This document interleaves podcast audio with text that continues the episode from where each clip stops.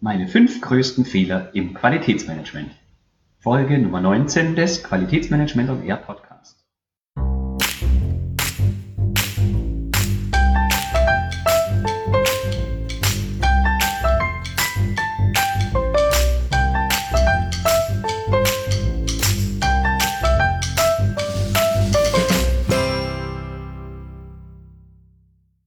Hallo und willkommen zu einer neuen Episode des Podcast Qualitätsmanagement on Air, wieder mit mir, Florian Frankl.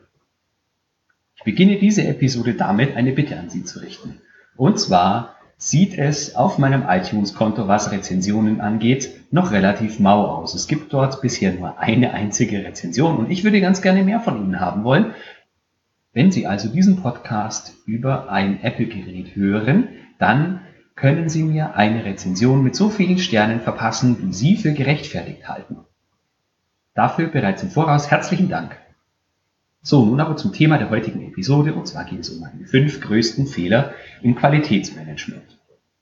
Bei allem, was ich da heute jetzt erzähle, bedeutet es nicht, dass ich diese Fehler bisher schon zu 100 Prozent abgestellt habe, sondern ich verbessere mich da dabei stetig weiter oder versuche es zumindest. Ich glaube, bei manchen dieser Dinge ist man auch nie am Ende äh, und kann nur einfach versuchen, mit jeder, mit jedem Mal, wo man ja das entsprechende Thema eben äh, bearbeitet, ein kleines Stück besser zu werden. Das ist zumindest mein Anspruch. Die meisten Menschen, die über ein bestimmtes Thema schreiben oder wie in einem Podcast darüber sprechen, können das deswegen tun, weil sie bei diesem Thema schon genügend eigene Fehler gemacht haben, um hinterher daraus gelernt zu haben und dieses Gelernte eben in Form eines Buches oder Blogartikels oder Podcasts dann in die Welt zu tragen. Und so ist es auch bei mir. Viele Dinge, über die ich hier schreibe und spreche, ähm, ja, die sind entweder aus meinen eigenen Fehlern entstanden oder aus meinen hm, ja, persönlichen Überzeugungen, könnte man auch sagen. So auch und ganz besonders bei diesem Blogartikel beziehungsweise Podcast. Ich habe mir hier die fünf aus meiner Sicht größten Fehler bzw. Fehler, die ich am häufigsten gemacht habe und auch ab und an heute noch mache, äh, habe ich mir herausgegriffen und äh, spreche heute ein wenig ausführlicher darüber. Das heißt nicht, dass das die einzigen fünf Fehler gewesen wären, die ich jemals gemacht habe. Also das geht wahrscheinlich in die Hunderte, wenn wir das auflisten wollen. Aber das sind die fünf, die, finde ich, auch einer näheren Betrachtung wert sind und bei denen es sich lohnt, dass man, wenn Sie sie selber auch machen sollten, äh, daran arbeitet, sie künftig zu vermeiden. Ich werde auch jeweils erzählen, warum ich es für wichtig halte und äh, eben im Sinne unseres künftigen Erfolges für notwendig, dass man daran arbeitet. Wenn Sie sich jetzt vollständig von diesen fünf Fehlern äh, ja, freisprechen wollen, weil Sie sie einfach noch nie gemacht haben, dann herzliche Gratulation. Dann gehören Sie, glaube ich, zu den Besten in Ihrem Fach. Insbesondere dann, wenn Sie Führungskraft sind. So, nun aber los mit Punkt Nummer eins. Und zwar mein größter Fehler ist, dass ich nicht empathisch gewesen bin.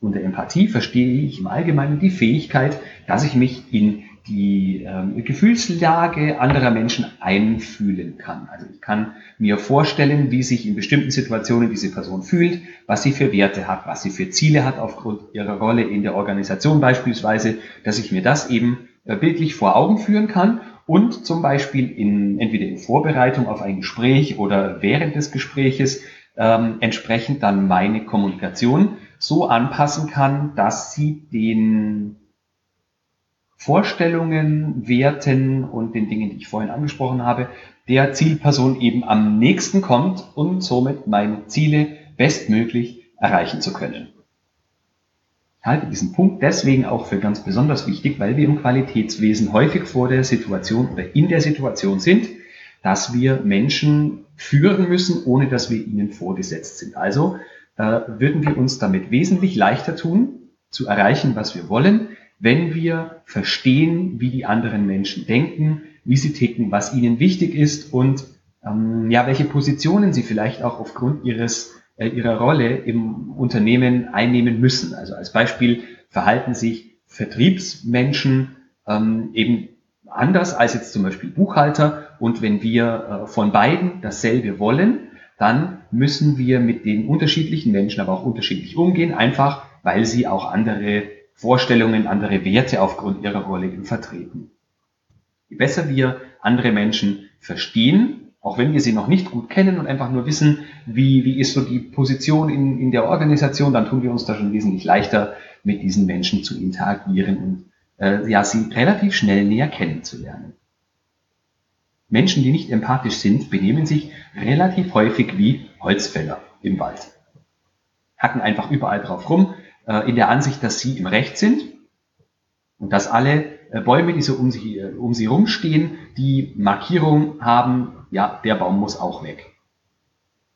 Menschen, die empathisch sind, äh, ja, die zeichnen auch aus, dass sie eben mit unterschiedlichen Menschen ganz unterschiedlich umgehen, so wie diese Menschen das eben brauchen. Also nicht alle Menschen gleich behandeln im Sinne von ähm, gleiche Ansprache, gleiche Argumentation, ähm, ja, überhaupt gar kein Eingehen auf das Gegenüber.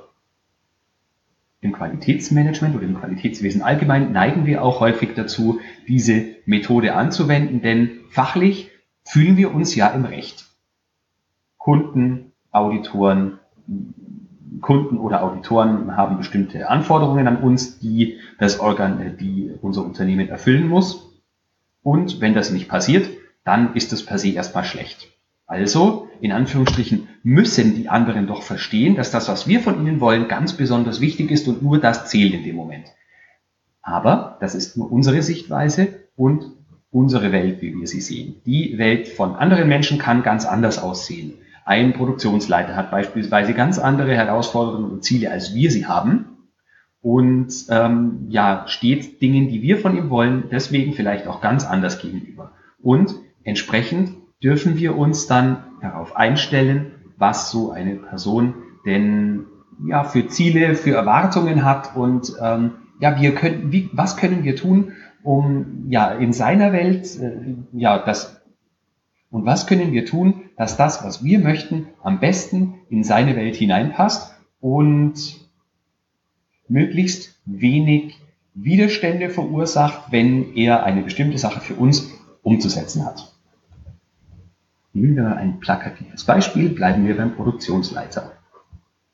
Der Produktionsleiter soll eine Maßnahme aus einem internen Audit umsetzen, und zwar durch die Einführung einer hundertprozentigen Kamerakontrolle sollen fehlerhafte Teile identifiziert und somit die Reklamationsquote reduziert werden. Klingt an sich doch sinnvoll, oder? Wenn man das in einer Auditbesprechung oder in einem Auditbericht so nüchtern ähm, beschreibt oder erklärt, dann wird dieser Produktionsleiter möglicherweise innerlich anfangen zu stöhnen oder vielleicht auch äußerlich. Denn die Kamerakontrolle wird wahrscheinlich dazu führen, dass seine Produktionsanlagen langsamer laufen müssen, damit das ordentliche Scannen der Kamera auch zu 100% erfolgen kann. Nehmen wir weiterhin an, dass der Produktionsleiter in seinen Jahreszielen nur über die Anzahl der hergestellten Erzeugnisse gemessen wird und nicht über die Qualität seiner Erzeugnisse. Wenn wir dies annehmen, dann sorgt unsere Maßnahme automatisch dafür, dass er mit einer geringeren Wahrscheinlichkeit sein Jahresziel erreichen wird. Wahrscheinlich können Sie sich jetzt vorstellen, dass dieser Produktionsleiter vor Begeisterung keine Freudensprünge machen wird. Und das vielleicht, obwohl er qualitätsgeprägt ist und versteht, was wir mit unserer Maßnahme bezwecken. Aber sie steht im Widerspruch zu seinen Jahreszielen. Denn diese Ziele lauten in dem Fall Quantität vor Qualität und stehen unseren Zielen diametral, also entgegengesetzt gegenüber. Wenn wir die Empathie jetzt in diesem Fall als Werkzeug einsetzen, dann haben wir beispielsweise folgende Möglichkeit. Wir können diesem Produktionsleiter zum Beispiel von vornherein signalisieren, dass wir seine Nöte und seine Bedenken bereits erkannt haben, bevor er sie selbst äußert. Außerdem können wir uns Gedanken darüber machen, ob es Lösungen gibt, die die Produktionsgeschwindigkeit nur minimal reduzieren oder vielleicht überhaupt nicht reduzieren. Eine weitere Möglichkeit könnte zum Beispiel sein, dass wir mit der Umsetzung dieser Maßnahme, die ja ohne Zweifel sinnvoll ist, also die Einführung der, der Kamerakontrolle, dass wir mit dieser Maßnahme warten bis zum Anfang des kommenden Jahres, sodass der Produktionsleiter dann die Möglichkeit hat, in seinen neuen Jahreszielen die Ziele entsprechend so zu setzen, dass die Kamerakontrolle da schon mit integriert ist und er somit eben keine negativen äh, Konsequenzen fürchten muss, wenn für seine Produktivität, wenn das Kamerasystem eben installiert wird. Ich hoffe, das war ein eingängiges Beispiel, mit dem auch die Menschen von Ihnen etwas anfangen können, die nicht im produzierenden Gewerbe tätig sind. Grundsätzlich möchte ich sagen, dass Empathie erlernt werden kann.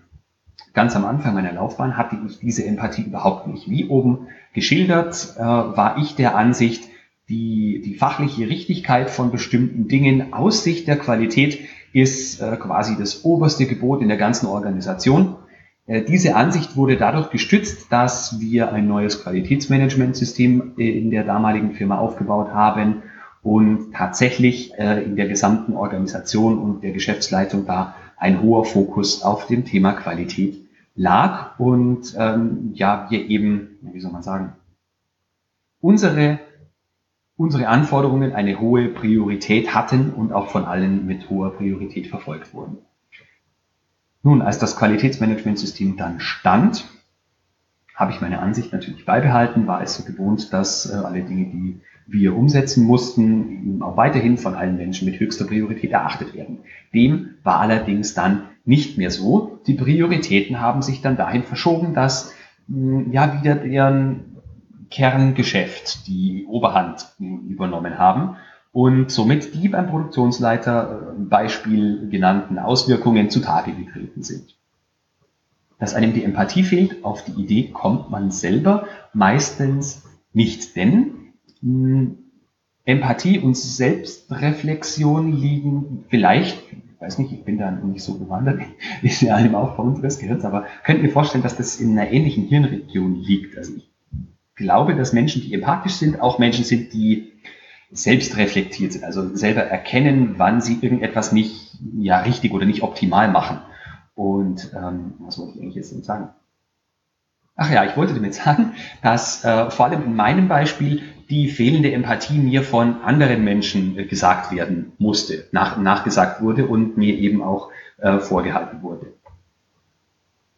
Konkret von meinem damaligen Vorgesetzten, der mir aber da keine Vorhaltungen in dem Sinne gemacht hat, sondern der mich auch aktiv darin unterstützt hat, mich in der Hinsicht zu verbessern. Also er hat mit mir ähm, ein kleines Spiel gespielt und zwar mich dann eben aktiv immer darauf auf, dazu aufgefordert, mir für eine bestimmte Situation mit bestimmten Menschen Gedanken darüber zu machen, wie sich diese wohl fühlen könnten, wenn ich zum Beispiel einen Auditbericht, der nicht so ganz gut ist, ähm, herausschicken möchte. Oder wenn wir uns auf eine Besprechung vorbereiten, in der ich ähm, irgendwelche für Personen negativen Dinge verkünden äh, oder darstellen soll. Wie vorhin schon einmal erwähnt, haben wir aus meiner Sicht beim Thema Empathie nie wirklich ausgelernt. Es wird immer Situationen geben, in denen wir uns vorher noch nicht befunden haben und wo wir uns zurechtfinden müssen. Menschen, die vielleicht vermeintlich kompliziert sind, die, in, äh, ja, die sich gerade in besonderen Situationen befinden, die wir möglicherweise überhaupt gar nicht kennen, nicht wissen, nicht einschätzen können. Und trotzdem äh, müssen wir versuchen, uns eben in die Person hineinzuversetzen. Das gilt auch, wenn wir Menschen zum allerersten Mal begegnen. So, weiter zum zweiten Fehler. Ich war inkonsequent in meinem Handeln. Genau wie der erste Fehler sorgt dieser zweite Fehler dafür, dass durch mein nicht optimales Verhalten andere Menschen in anderer Weise nicht optimal agieren und dadurch das ja, Unternehmens- oder ähm, Abteilungsergebnis leidet. Ich möchte in dem Zusammenhang das Wort Konsequenz ein wenig vereinfachen. Unter Konsequenz verstehe ich vereinfacht gesagt, wir tun, was wir sagen oder schreiben. Dabei bin ich der Ansicht, dass wir nicht in einer Sache konsequent und in der anderen Sache nicht konsequent sein können, sondern es muss ein rundes Bild geben. Wenn wir äh, authentisch rüberkommen und verlässlich rüberkommen wollen, dann müssen wir in jeder Hinsicht konsequent sein. Das bedeutet nicht, dass nicht auch wir uns mal einen äh, kleinen Fehltritt äh, erlauben können, aber im Großen und Ganzen müssen andere Menschen den Eindruck haben, dass wir uns an das, was wir sagen, auch wirklich halten, und zwar gerade in den kleinen Dingen. Man kann jetzt konsequentes Handeln auf zweierlei Ebenen verstehen. Und zwar die eine Ebene ist, ich, äh, wie gesagt, tue, was ich sage, wenn es um das Handeln äh, aus mir selbst herausgeht. Also ich sage eine, eine Aufgabe zu, zu einem bestimmten Termin, halte das ein. Ich sage einen Termin zu und bin pünktlich bei diesem Termin zum Beispiel. Die zweite Ebene ist, wenn ich zum Beispiel Führungskraft bin oder ich bin Qualitätsmanager und muss die Einhaltung von Maßnahmen einfordern. Dann bedeutet konsequentes Handeln für mich, dass ich Menschen klar mache, was passieren wird, wenn eine Maßnahme nicht umgesetzt wird oder wenn eine Aufgabe nicht erledigt wird. Was sind denn die Konsequenzen? Ähm, das können disziplinarische Konsequenzen sein. Hoffentlich müssen wir die nicht ziehen oder müssen wir diese Konsequenzen nicht wahrmachen. Äh, das kann aber auch sein, dass zum Beispiel die ein Zertifikat aberkannt bekommen oder dass ein Kundenauftrag nicht mehr kommen wird, er uns entzogen wird oder sowas. Worin bestand jetzt da genau mein konkreter Fehler? Zwar bezieht sich das wiederum auf den Beginn meiner Tätigkeit im Qualitätswesen so um die Jahre 2007, 2008. Ich war damals der Ansicht, ich darf und die anderen müssen hängt wiederum mit unserer Einführung des QM-Systems für Lebensmittelsicherheit zusammen. Zwar hatten wir, wie gesagt, wie vorhin schon äh, geschildert, und zwar lag, wie vorhin schon geschildert, eine hohe Priorität darin, das Managementsystems für Lebens das Managementsystem für Lebensmittelsicherheit im Unternehmen einzuführen. Und ähm, ja, wir hatten deswegen, ich will nicht sagen freie Hand, wir haben uns natürlich schon äh, um, darum bemüht, die Dinge zu tun, die wirklich notwendig waren. Allerdings habe ich meinen Stellenwert in der Organisation äh, ein wenig zu hoch aufgehangen und dadurch ja die Sichtweisen anderer Menschen eben äh, gedanklich vernachlässigt, was sich auch in der Konsequenz wiedergespiegelt hat. Also ich bin davon ausgegangen, andere Menschen müssen Maßnahmen fristgerecht erfüllen. Ich selbst habe in der Hand, ob ich meine Maßnahmen fristgerecht erfülle und ähm, habe vielleicht nicht immer als Vorbild agiert. Und wenn andere Menschen das mitkriegen, ja, dann fragen die sich natürlich sehr schnell, äh, ja, warum soll ich denn richtig handeln und konsequent die Aufgaben fristgerecht erfüllen, wenn der das selber nicht macht? Erst später habe ich dann verstanden, dass ich einerseits mir dadurch keine Freunde in der Organisation geschaffen habe und andererseits auch die, ja, die Erledigung der fachlichen Aufgaben gelitten hat, dadurch, dass eben andere Menschen dann die äh, ja, vereinbarten Maßnahmen oder die Dinge, die ich vorgegeben habe, in Anführungsstrichen, das war manchmal relativ stumpf, ohne darauf einzugehen, was denn für andere Leute wichtig ist. Ähm, ja, dass ich die halt eingefordert habe und dann vielleicht das ein oder andere Mal auch äh, ja petzen gegangen bin bei deren Vorgesetzten oder bei Geschäftsführern. Äh, ja, das hat natürlich nicht immer dazu geführt, dass ich ja so als sehr mehrwertig und äh, als Unterstützung im Unternehmen angesehen worden bin. Stichwort Teamplayer. Für mich bedeutet konsequentes Handeln heute, dass ich als allererstes mal als Vorbild agieren muss und erst dann im Nachgang von anderen Menschen erwarten kann, dass auch die konsequent handeln und das tun, was sie zugesagt haben. Im weiteren Verlauf heißt das, wenn etwas zugesagt worden ist, was dann nicht eintritt, muss auch äh, eine gewisse Konsequenz erfordern, die man einmal androhen kann und dann aber auch wahr machen muss, weil man sich sonst unglaubwürdig macht. Das hat wiederum dann auch wieder nichts mit Konsequenz zu tun. Also immer nur äh, predigen und dann keine Taten folgen zu lassen, auch was jetzt zum Beispiel ähm, ja eine, eine Anzeige bei einem Vorgesetzten oder so bedeutet, ähm, dann machen wir uns da unglaubwürdig. Gehen wir weiter zum dritten Fehler. Und zwar strebte ich nach Perfektion. Nun ist gerade im Qualitätsbereich Streben nach Perfektion vielleicht eine Sache, die im ersten, die auf den ersten Blick sehr erstrebenswert scheint.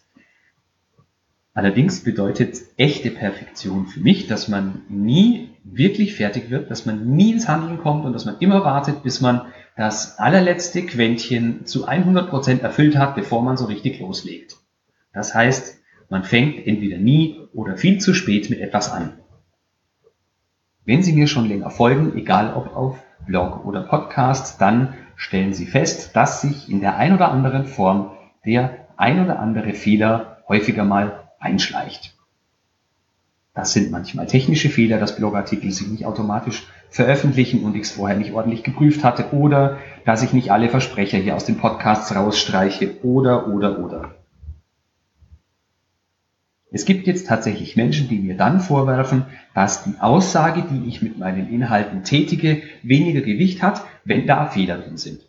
Das kann ich einerseits nachvollziehen, andererseits ist es allerdings auch so, wenn man den Anspruch hat, dass, dass da wirklich überhaupt keine Fehler drin sein dürfen, bedeutet es gerade für mich, der das Ganze nebenbei betreibt und der noch dazu keine, kein Geld damit verdient mit den Inhalten, die er da so rausbringt dass ich wesentlich weniger Inhalte veröffentlichen könnte, wenn ich das Ganze mir noch einmal äh, durchlese, bis zum allerletzten irgendwelche Maßnahmen ergreife, auch technische Maßnahmen, äh, die dann wirklich dazu führen, dass da überhaupt gar kein Missgeschick mehr passieren kann. Im beruflichen Kontext ging es mir recht häufig so, dass ich ähm, ja vor allem, was irgendwelche Excel-Tabellen betrifft, äh, gerade in der Einführungszeit des äh, Lebensmittelsicherheitsmanagementsystems äh, mussten ja viele äh, mussten viele Excel-Dateien erstellt werden, also Übersichten über Präventivprogramme und äh, Dokumentenlenkung an sich und so weiter. Und da kann man sich ja, ähm, ja im Klein-Klein ziemlich schnell verrennen. Äh, Versionierung und Codierung und alles Mögliche. Und wenn man überall den Perfektionsanspruch hat, dann wird man nie fertig. Man ist nie zufrieden mit dem, was man jetzt gerade plant, irgendwie rauszubringen. Und ich finde, das ist keine sehr erstrebenswerte Geschichte. Man sollte sich einmal ordentlich Gedanken darüber machen, am besten im Team mit anderen Menschen, die äh, einem Feedback geben, äh, einmal ordentlich darüber Gedanken machen, es einmal umsetzen und hinterher aus den Fehlern, die man dabei macht, lernen, die Sache umsetzen und immer besser werden. Mittlerweile verfolge ich in Sachen Perfektion das sogenannte Pareto-Prinzip oder auch 80-20-Prinzip. Das bedeutet, dass man mit 20% des Aufwandes in vielen Dingen 80% des Ergebnisses erreichen kann und umgekehrt für wiederum 80% Aufwand die restlichen 20% des Ergebnisses aufwenden muss. Ich habe hier ein kleines Beispiel aus unserer Freizeit. Und zwar nehmen wir das Autowaschen.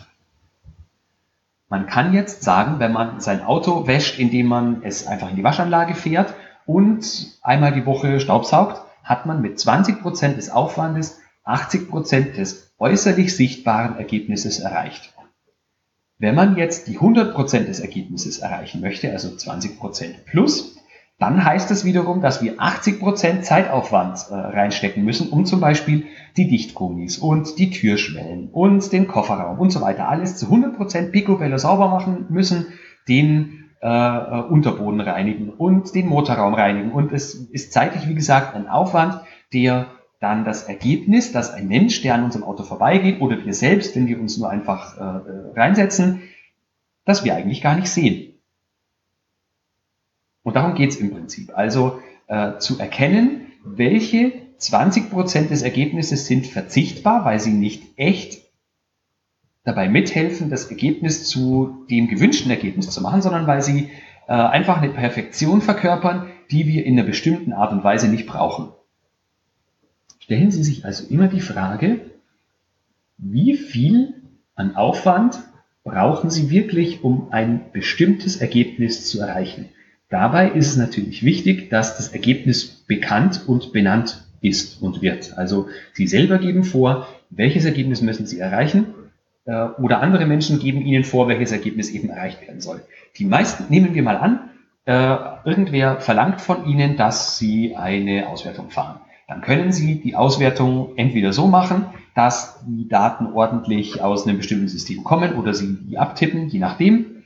Äh, und damit ist Ihre, machen dann noch schnell so eine Tabellenformatierung, die in Excel ja zum Beispiel heute recht einfach und schnell funktioniert. Oder Sie können versuchen, diese Auswertung mit irgendwelchen mathematischen Formeln zu versehen, die sich automatisch berechnen, äh, einen Haufen Zeit reinzustecken, die gegebenenfalls der andere überhaupt gar nicht äh, wahrnehmen kann, denn der macht vielleicht eine PDF-Datei draus und die Formeln sind sowieso alle weg, braucht diese Tabelle nur für einen einzigen Zweck, um vielleicht eine Zwischensumme zu bilden oder was auch immer. Wäre doch schade, wenn wir uns da zu viel Mühe geben, die dann hinterher überhaupt niemand wertschätzen kann, oder? Da finde ich es besser, auf eine gewisse Perfektion zu verzichten und dann mehr Zeit für das wirklich Wesentliche zu haben. Weiter zum vierten Fehler. Ich konnte nicht delegieren. Nach der Einführung unseres Managementsystems für Lebensmittelsicherheit habe ich im Jahr 2012 meine erste Führungsrolle übernehmen dürfen, und zwar als Teamleiter der Qualitätssicherung eines der damaligen Produktionsstandorte. In dieser Funktion durfte ich auch einen Mitarbeiter führen und hatte bis dato äh, ja keine wirkliche Ahnung von Mitarbeiterführung und entsprechend fiel mir das Thema Delegieren zu Beginn sehr schwer. Und zwar aus zwei Gründen. Der erste Grund war mangelndes Vertrauen in die Fähigkeiten der Mitarbeiter des Mitarbeiters, mangelndes Vertrauen in die Fähigkeiten des Mitarbeiters, denn es waren teilweise Aufgaben zu erfüllen, bei denen ich selbst nicht gewusst hätte, wie sie zu erfüllen sind, er aber aufgrund seiner Erfahrung schon.